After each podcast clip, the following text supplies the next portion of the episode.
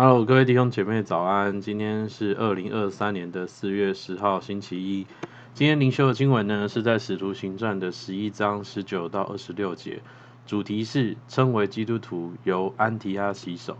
我们先来看今天的经文，在十九到二十六节，这边说到那些因司提反的事遭患难四散的门徒，只走到腓尼基和居比路，并安提阿，他们不向别人讲道。只向犹太人讲，但内中有居比路和古利奈人，他们到了安提阿，也向希腊人传讲主耶稣。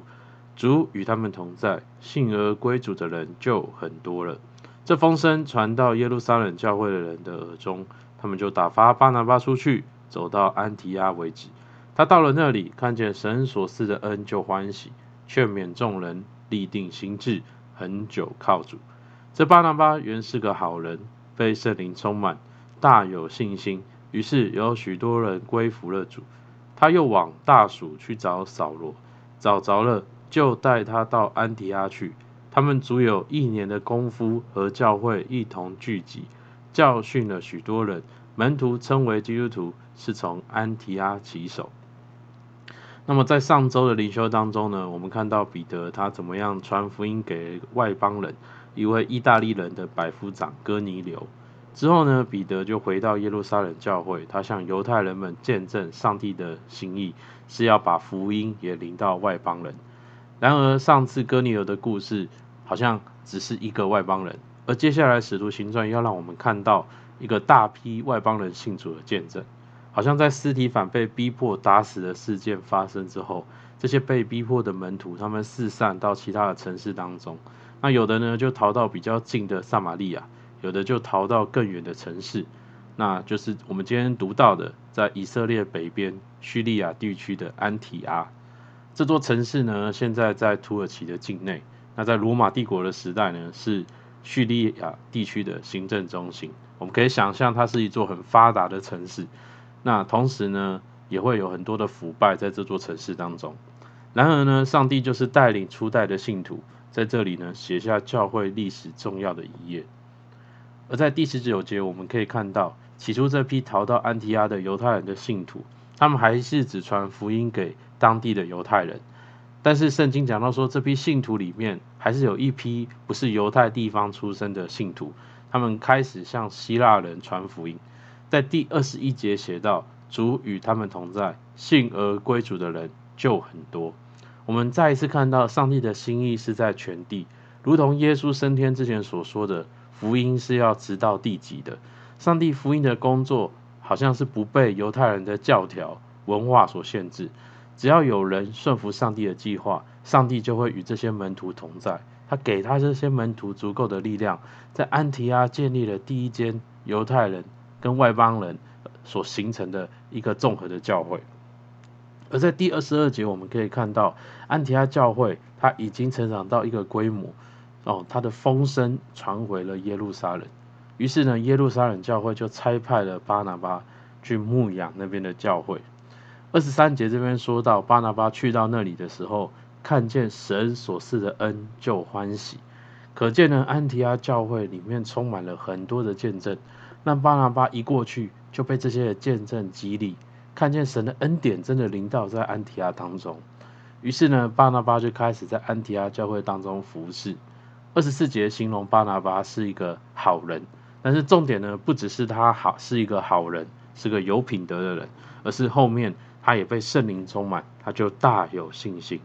其实，也许巴拿巴在安提阿他服侍这些的外邦人，他其实跟彼得一样，这些对他来讲都是未曾有过的体验。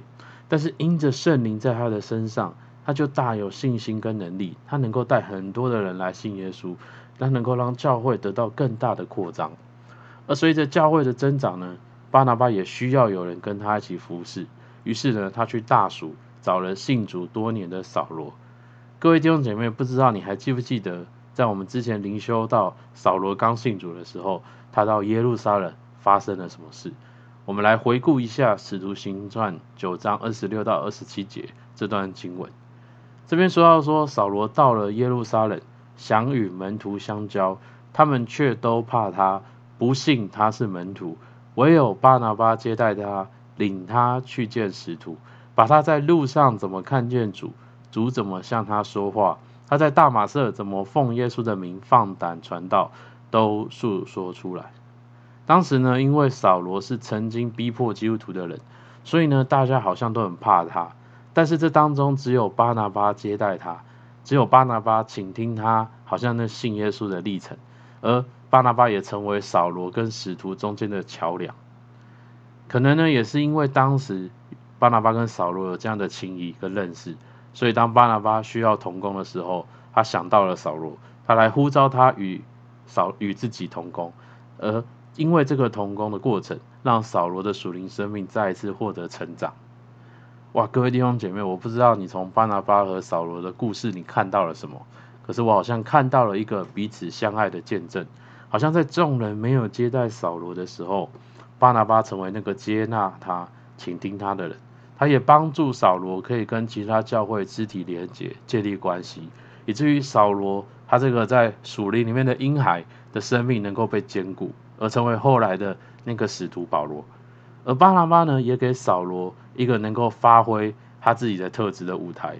他把他带到安提阿这个充满外邦人跟犹太人的教会里面，透过他的恩赐，透过扫罗的经历，能够同时教导这两个族群的人，他们可以彼此同工，他们可以一起经历生命的成长，也完成好像天父托付给他们福音的使命。哇，初代教会真的充满。我们可以学习的见证。那于是呢，巴拿巴和扫罗就花了一年，好像在教导牧养安提阿的教会。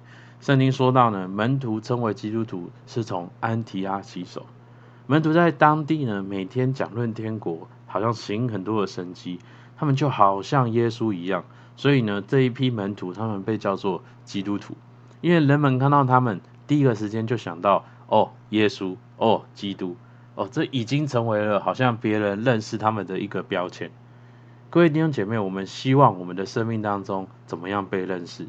哦，一个温柔的人，哦，一个很有干劲的人，哦，他是一个很成功的业务，是一个很尽责的好妈妈。我们都希望别人想到我们的时候是有一个好的印象的。而安提亚人叫这些门徒基督徒的时候，我们不知道。这些叫他们基督徒的人，他们内心是带着怎样的想法跟感受叫他们？可能是很尊敬的，哦，也可能是很轻蔑的啊。那些基督徒啦，啊，那些整天讲耶稣的人，我们可能不知道，但是我们可以确定的是，这些人他们真的很像耶稣，而他们也像耶稣一样有影响力。当我们学像耶稣，我们做神儿女的时候，我们就能够学习与圣灵同行。我们就一定会更有智慧、更有品德、更有影响力，有更大的一个工作的效率。这些不就是我们所追求的吗？如果是我们第一优先，我们不是要学习如何成为一个成功的业务、成功的妈妈，而是我们来到天父面前，我们就学像耶稣，我们让圣灵引导我们，哦的生命越来越贴近耶稣，我们就能够发挥我们的生命力。我们今天短短的经文，我们看到安提阿教会有很多的见证，很多面向的见证，我们可以自己来默想，来祷告。所以，我们来看到默想应用：一、安提阿教会的见证对我的教会生活有什么提醒？二、巴拿巴与扫罗同工的见证对我有什么提醒？三、看到门徒开始被叫基督徒，对我有什么提醒？我觉得什么是基督徒呢？那么上帝觉得什么是基督徒呢？好不好？我们一起来祷告。主啊，是的，主啊，还是感谢你，主啊，你让孩子看见主啊，扫罗跟巴拿巴的见证。主是的，主好像在扫罗刚信主，好像众人怕他的时候，巴拿巴成为那个接待他的人，成为那个跟他彼此相爱的人。主，你帮助我们，让我们也在教会，也在我们的日常生活中学习去彼此相爱。主，我们能够去倾听每一个人真实的经历。主，我们能够成为每一个人，主他们跟教会、跟肢体、跟天赋中间的桥梁。好像耶稣，你也是这样子差派许多的天使坐在我们生命当中的一样。主，我们也看见主，好像安提阿的教会，主那个门徒被称为基督徒，是从安提阿为首的。主好像他们哦，主主生命就是彰显那耶稣的形象。主你也帮助我们，让我们在我们的工作、家庭各方面里面来彰显耶稣的形象。主让我们不再是靠着我们来治理，而是恢复神的儿女的形象来治理。主你也帮助我们，让我们活在哦，主啊，圣灵你所建造的次序的当中，而不是我们劳苦愁烦的次序当中。主我们感谢你，主听我们祷告，奉耶稣的名，阿门。好，我们今天灵修到这边，谢谢大家。